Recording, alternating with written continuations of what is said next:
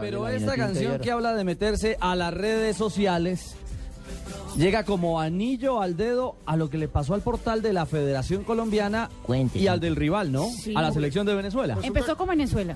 Exacto, se acaba el partido y resulta que a los 10 minutos la página, nueva página, porque además la Federación Colombiana de Fútbol estrenó portal, uno se metía a fcf.com.co, que es la página oficial de la Federación Colombiana de Fútbol, y un, una foto en rojo decía gigante, ¡Viva Venezuela, carajo! No, no Colombia no nos gana aquí en casa desde 1996.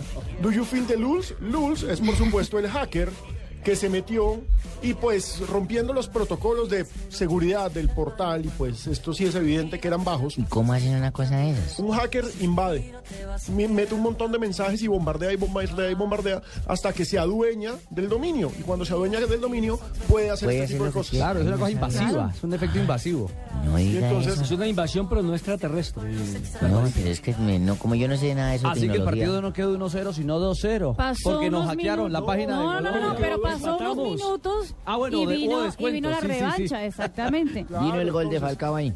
Eh, la única diferencia era que, exacto, en la página de la Federación Venezolana de Fútbol, de la FBF, decía Viva Colombia y eh, en vez de 1996 decía Colombia, es decir, utilizando la misma imagen. Entonces, anoche, después del partido, el partido fue de los hackers, tuvieron partido ellos Pero ojo. por su lado. Los hackers colombianos están mejores que los venezolanos porque la Sí. página de Colombia ya funciona normalmente, hoy por la mañana está funcionando normalmente.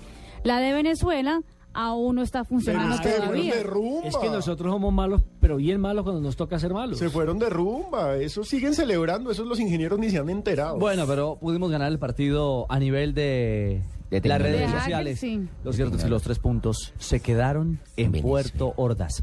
No te metas a mi Facebook. Amanda y Miranda acaban de.